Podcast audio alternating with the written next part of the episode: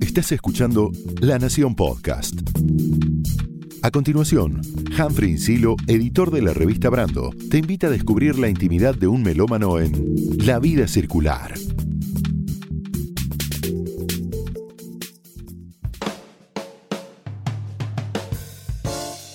Hola a todas, hola a todos, bienvenidos. Mi nombre es Humphrey Insilo y este episodio de La vida circular está dedicado al gato Barbieri.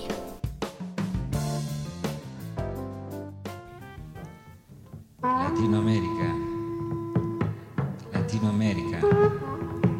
Juana. Juana Zurduy. Perú. Tupac Amaru. Chile. Tupac Amaru. Cuba. Argentina.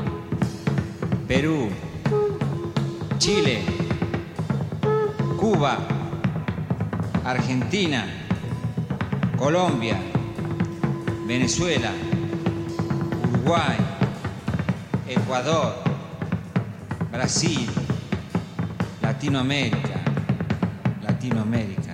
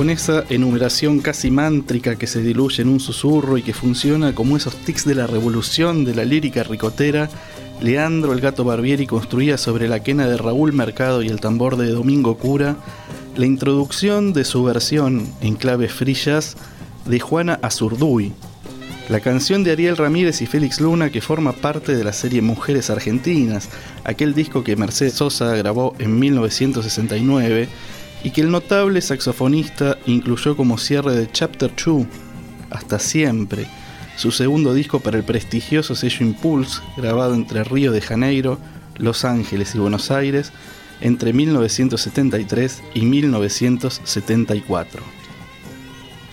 El gato Barbieri, este gran saxofonista argentino, uno de los jazzistas más importantes y prestigiosos de la historia del jazz, probablemente el más importante que ha dado nuestro país, nació en Rosario, la Chicago, Argentina, en 1932 y murió en Nueva York en 2016. Continuador con su saxo de la tradición de músicos como John Coltrane, Pharoah Sanders y Johnny Rollins, construyó un imaginario sensual y vigoroso que lo transformó a principios de los 70 en una de las grandes figuras del jazz global en la era del rock, con sus músicas del tercer mundo y su característico sombrero de ala ancha, tan reconocible como el sonido épico de su saxo tenor. Pero antes de llegar a Nueva York, el centro de la escena jazzística mundial, desarrolló una carrera notable.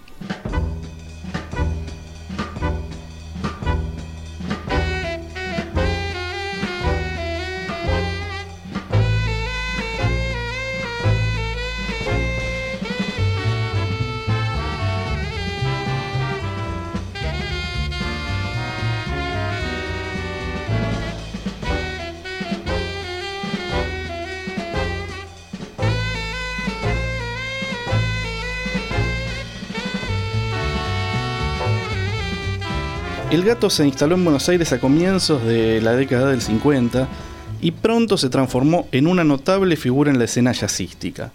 Pionero del jazz moderno, tocaba con la Casablanca Jazz, donde incursionó por primera vez en el bebop, con grupos como los King Serenaders y con orquestas como la de Panchito Cao, Tony Cefalí, Pocho Gatti, la orquesta estable de Canal 13 y también en la orquesta de Lalo Schifrin, ese notable compositor y arreglador que luego colaboraría con Dizzy Gillespie y ya instalado en Estados Unidos, sería el autor de una de las melodías más notables, más reconocibles, eh, compuestas jamás por un argentino, que es la de Misión Imposible, esa serie de televisión y esa saga de películas que forman parte del imaginario hollywoodense.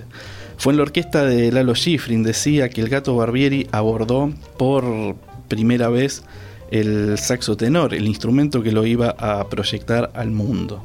Al mismo tiempo se destacaba en las jam sessions que organizaba el Bob Club argentino y lo que escuchábamos recién era una grabación de la agrupación Nuevo Jazz, un grupo que estaba integrado por su hermano Rubén Barbieri en trompeta, por Santiago Jacobe en el piano, por Rodolfo el Churrón en la guitarra, el Negro González en batería y Mickey Lerman, que no es otro que Chico Novarro, en su etapa de baterista. Lo que les propongo escuchar ahora es la intervención del gato Barbieri en la banda sonora de Los jóvenes viejos, el fin de Rodolfo Kuhn que desarrollaba una especie de existencialismo latinoamericano y cuya banda sonora estuvo compuesta por otro gran autor argentino, que es Sergio Mianovich, el tío de Sandra Mianovich, un dandy, el único argentino que tiene el honor de formar parte del Real Book por su estándar Sometime Ago.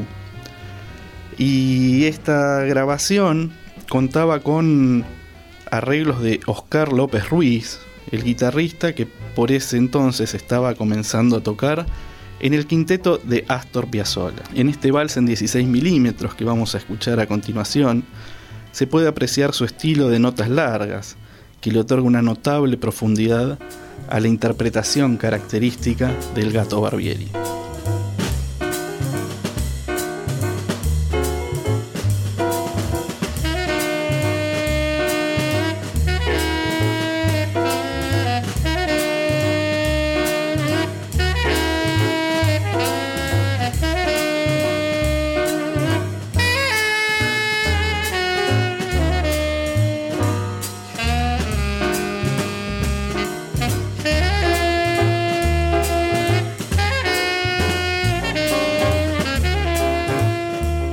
Decían gato por su andar silencioso y en épocas de mucho trabajo para los músicos por el modo en que se desplazaba por los clubes de jazz de Buenos Aires.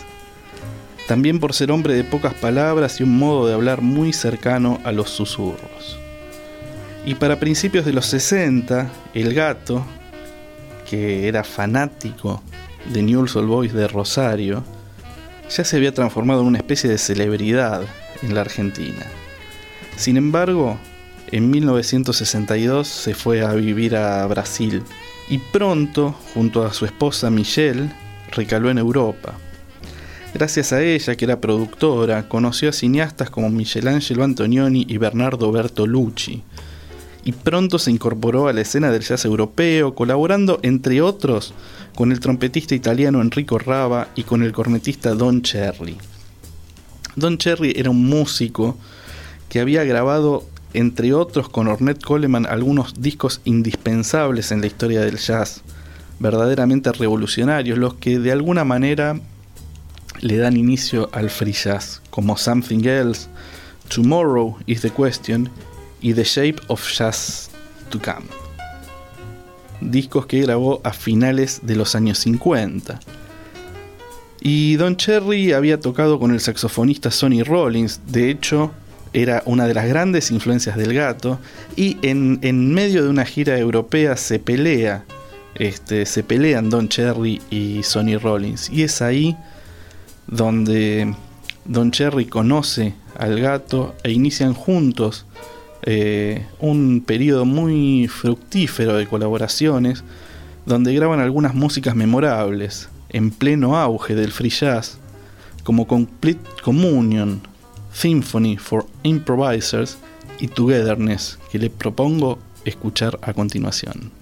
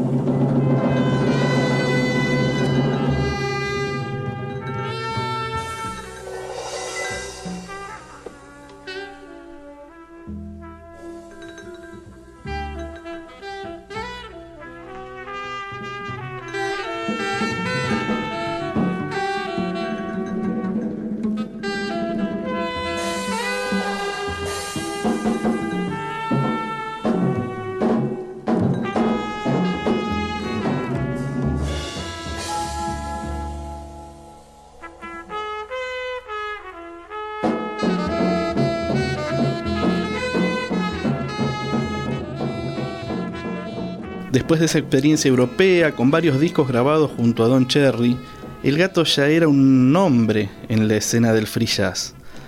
El free jazz era un movimiento de vanguardia, sin ataduras rítmicas, con una cuota que, como su nombre lo indica, estaba asociada a la libertad. Era bastante críptico por momentos y tenía un fuerte compromiso con causas sociales, especialmente con la reivindicación de los derechos civiles de los afroamericanos. Ya instalado en los Estados Unidos a fines de los 60, el gato participa de experiencias colectivas como The Jazz Composers Orchestra, el grupo fundado por Carla Bley y Michael Mandler, que incluía en sus filas a Cecil Taylor, Don Cherry, Pharoah Sanders y Larry Coryell, entre muchos otros. Y también el gato integra la Liberation Music Orchestra, el grupo liderado por el contrabajista y compositor Charlie Hayden. En verdad, eh, ese disco, el de la Liberation Music Orchestra, es el primer disco solista de Hayden que incluía arreglos de Carla Bley para el sello Impulse. Es un disco que, según el propio Hayden, eh, definió de canciones políticas, en sintonía con un clima de época asignado en Estados Unidos y en todo el mundo por la guerra de Vietnam. Incluye una canción dedicada al Che Guevara, que tiene un fragmento de Hasta siempre, esa emblemática composición del cubano Carlos Puebla, y también versiones de las canciones del ala republicana de la Guerra Civil Española. El gato siempre había sido un hombre de izquierda y esta idea combativa sería una constante de buena parte de su carrera. La particularidad de la grabación de ese disco es que las sesiones fueron presenciadas por algunos combatientes de la Guerra Civil Española en Nueva York. Y además, fragmentos de esas canciones originalmente grabados en viejos discos de 78 revoluciones por minuto fueron integradas al álbum. Escuchemos entonces cómo sonaba la versión de Viva la 15 Brigada por la Liberation Music Orchestra, en este caso liderada por el saxo del gato Barbieri.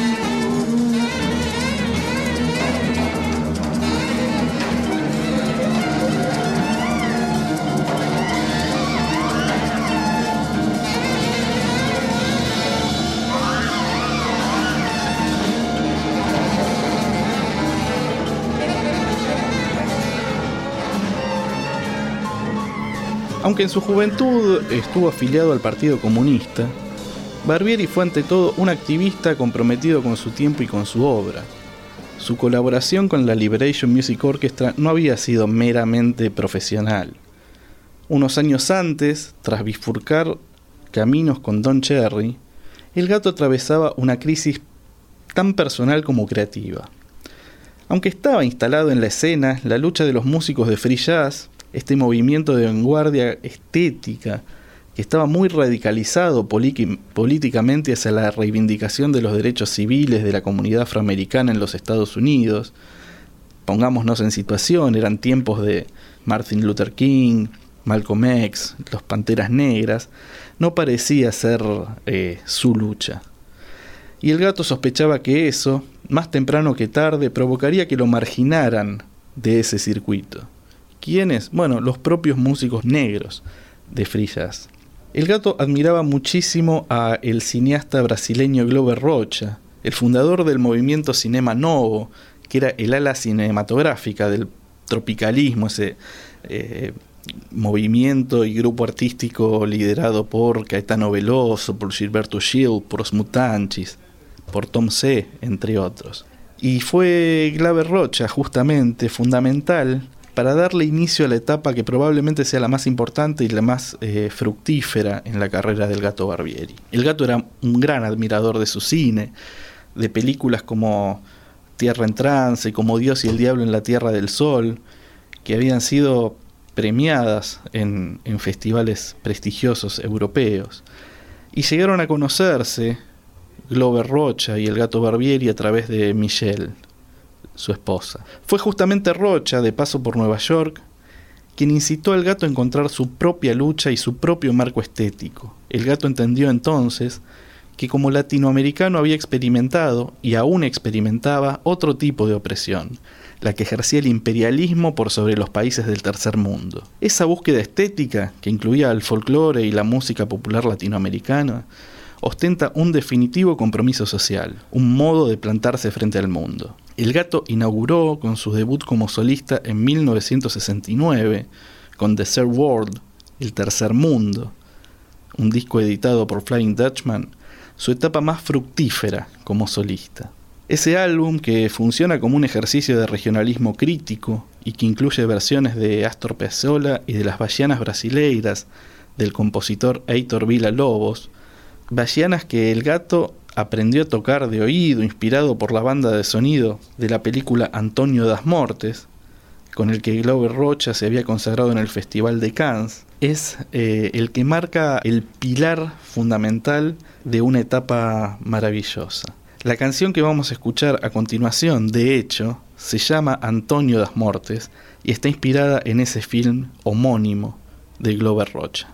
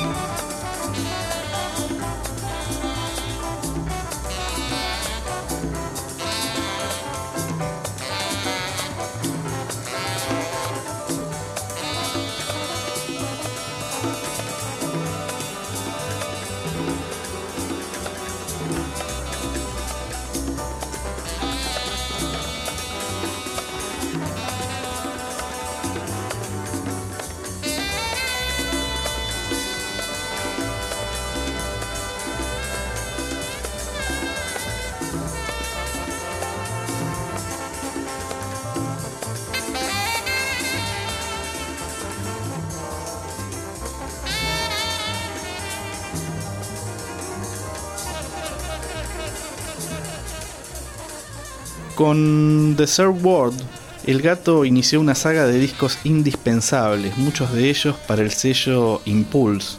Estaba en el centro de la escena jazzística de ese momento y revisitaba repertorios folclóricos del sur del continente, pero acompañado por algunos de los músicos más reconocidos de la época, entre ellos el contrabajista Ron Carter, los guitarristas John Abercrombie y Stanley Clark, y el percusionista brasileño Ayrton Moreira. Si algo caracterizaba al gato, además de su emblemático sombrero negro de ala ancha, es el poderoso y fácilmente reconocible sonido de su saxofón. Con John Coltrane, Pharoah Sanders y Sonny Rollins como principales influencias, parecía sacar de sus entrañas las penas de los pueblos oprimidos, coronadas en una explosión de sobreagudos. También podía mostrar su faceta romántica de notas largas y profundas como un inusual terciopelo áspero. Algunas de sus grabaciones de los 70 como Tupac Amaru, el tema que abre un disco indispensable, Phoenix, de 1971, establecen un interesante vínculo con el afrobeat, el género creado por el nigeriano Fela Kuti en los 70 que combina una base de sonidos étnicos con la improvisación jazzística como leitmotiv. El gato alcanzó otros momentos memorables como sus colaboraciones con Oliver Nelson, uno de los más grandes arregladores en la historia del jazz, o la grabación de versiones de autores como Gardel y Lepera. Pienso en esa hermosa eh, relectura de Mi Buenos Aires Queridos o del Día que me quieras, de Don Sixto Ríos con el clásico litoraleño Merceditas o Atahualpa Yupanqui con versiones como la de Luna Tucumana, una versión romántica, una versión realmente preciosa. Los discos de ese momento tenían títulos elocuentes que denotan un compromiso con ideas ligadas al concepto bolivariano de la pata grande, como Bolivia, del 73, en homenaje al Che Guevara, o Chapter 3, Viva Emiliano Zapata, de 1974. Lo que vamos a escuchar a continuación fue grabado en el escenario principal del Festival de Montreux, en Suiza, en junio de 1971. Allí el gato versiona El Arriero, otra pieza de Atahualpa Yupanqui, dos décadas más tarde, a mediados de los noventas, Divididos también revisitaría, solamente que en una clave más ligada a la estética de Jimi Hendrix, como si fuera un blues. Pero en esta versión que vamos a escuchar ahora, su saxo resume con furia lo que luego repetirá con su voz. Las penas son de nosotros, las vaquitas son ajenas, en un canto que se vuelve hipnótico, como si fuera un mantra, grabado en Suiza y expresado para el mundo.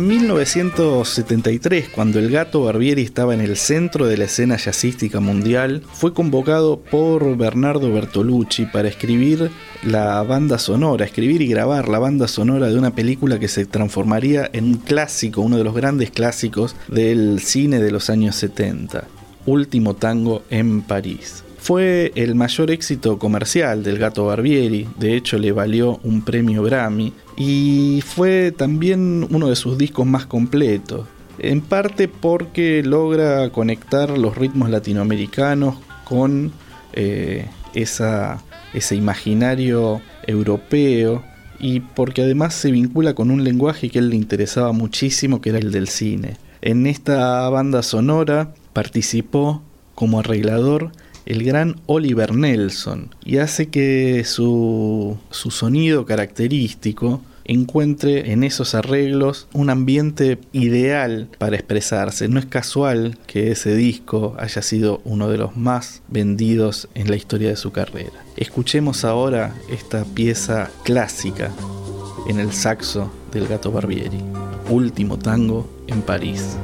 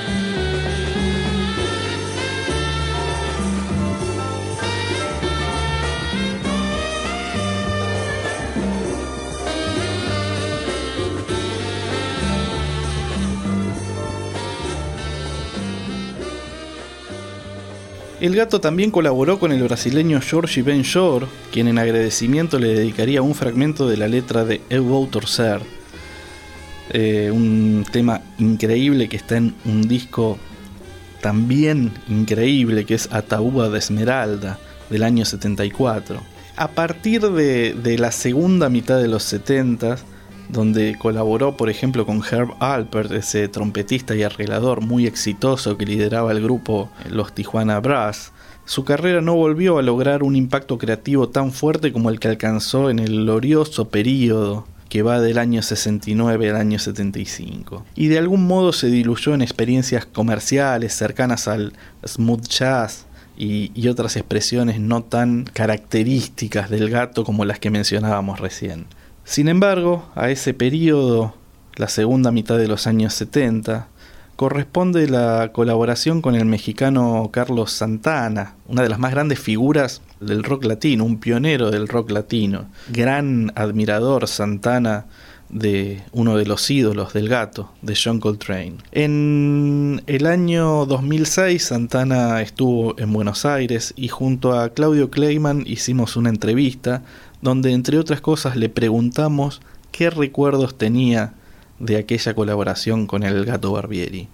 Vamos a escuchar ahora las palabras de Carlos Santana y pegadito un fragmento de Europa, esa canción, esa especie de canción romántica un poco abolerada, definitivamente inmortalizada por el sonido del saxo del gato Barbieri. Yo quería preguntarte por una composición tuya que en verdad fue hit gracias a la grabación del Gato Barbieri, que es Europa. Sí, sí. Me, gustaría que, me cuentes un poco, digo, porque aparte pensando en el gato también como un, como un músico latino, latino ¿no? De, mundial. Sí, sí, cuando yo comencé ya estaba hecho, lo tocaba con Dan Sherry y él tiene un sonido que viene de la misma galaxia de John Coltrane y Carl Sanders, ah, muy alto, muy fino, y cuando él grabó la música eh, que yo escribí Europa, mi, mi, madre me dijo, ¿sabes qué, hijo? No te vayas a sentir, pero me gusta más el cómo la tocó, el cómo la tocas tú. Le dije, pues sí, le dije, si te gusta tanto, pues que él te pague la renta entonces. claro, empezamos a, pero me dio de la broma ahí, ¿no? Claro. Este, no, este, me encanta, él la hizo muy expansiva.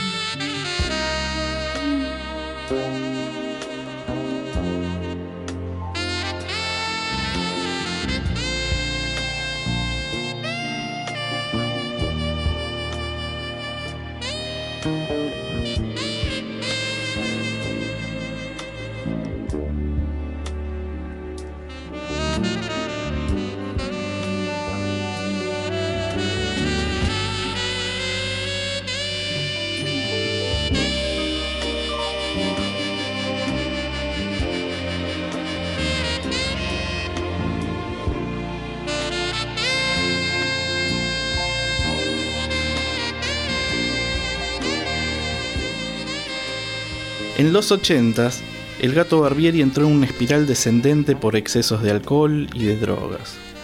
La muerte de Michelle a mediados de los 90 lo sumergió en una depresión de la cual salió gracias a su nueva esposa, Laura, con la que tuvo su primer y único hijo a fines de esa década. Participó también en el documental Calle 54, el film del director español Fernando Trueba, que recorría la historia del jazz latino y a principios de los 2000 el gato retomó con cierta frecuencia su actividad musical. En los últimos años, de hecho, se presentaba regularmente en el prestigioso Blue Note, uno de los clubes de jazz más clásicos de Nueva York. Pero fue en febrero de 2010 que hizo una de sus últimas grabaciones. Y fue una grabación muy especial porque el baterista Néstor Astarita argentino, amigo desde la década del 50, con, quien el gato compartió innumerables jam sessions y grabaciones, viajó a Nueva York para grabar un álbum de estándares jazzísticos, para volver a, grabar, a revisitar ese repertorio que habían hecho juntos, que habían tocado tantas veces en la década del, del 50 y los tempranos 60. Fue junto al pianista y arreglador Carlo Francetti, que está radicado en Estados Unidos, junto al contrabajista David Fink, que encontraron el ámbito para hacer esta última grabación, una especie de despedida de los estudios del gato Barbieri con mucho sabor a nostalgia. Pocos meses antes de morir, a fines de 2015 fue esto, fue homenajeado el gato con un Grammy latino a la excelencia musical. Siempre me identifiqué con los pueblos oprimidos, me dijo el gato en ese momento. Mis discos del tercer mundo marcaron una época, eran una guerrilla musical y tenían que sonar así. Después, el tiempo fue cambiando. Las compañías querían cosas más clásicas, buscaban un sonido más ligado al pop. De todos modos, había cosas divinas, y aunque eran comerciales nunca hice demasiado dinero en mi carrera. Toqué en Rusia, en Japón, en Australia, en Europa y por todo Estados Unidos. Para mí eso era lo normal, pero hace 30 años tuve un triple bypass y ahora lo que mejor tengo es el corazón. Ahora se me hace difícil caminar y le tengo miedo a la muerte. Pero cuando voy a tocar al Blue Note y estoy sobre el escenario me olvido de todo. Es el único momento en que bebo un poco y ahí me siento bien. Esto me decía el gato Barbieri en noviembre de 2015.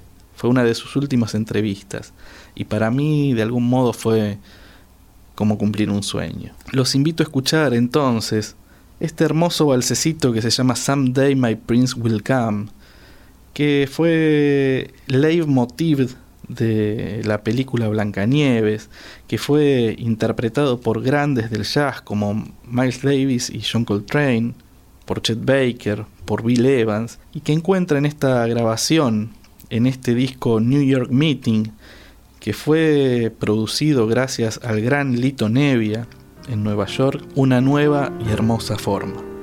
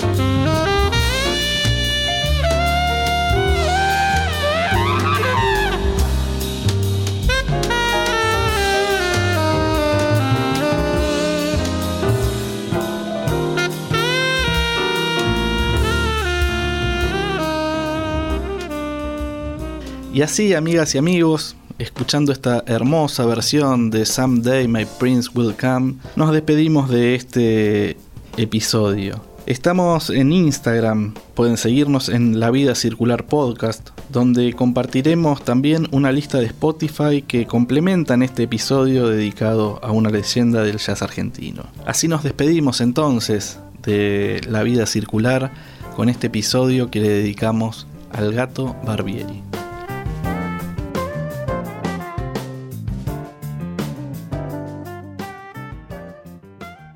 Esto fue La Vida Circular, un podcast exclusivo de La Nación. Escucha todos los programas de La Nación Podcast en www.lanacion.com.ar. Suscríbete para no perderte ningún episodio. Estamos en Spotify, Apple Podcast, Google Podcast y en tu reproductor de podcast favorito. Seguí escuchando La Nación Podcast.